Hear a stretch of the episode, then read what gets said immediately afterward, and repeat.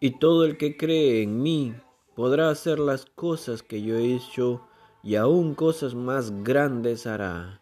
¿Cuántos dicen aleluya? Amén.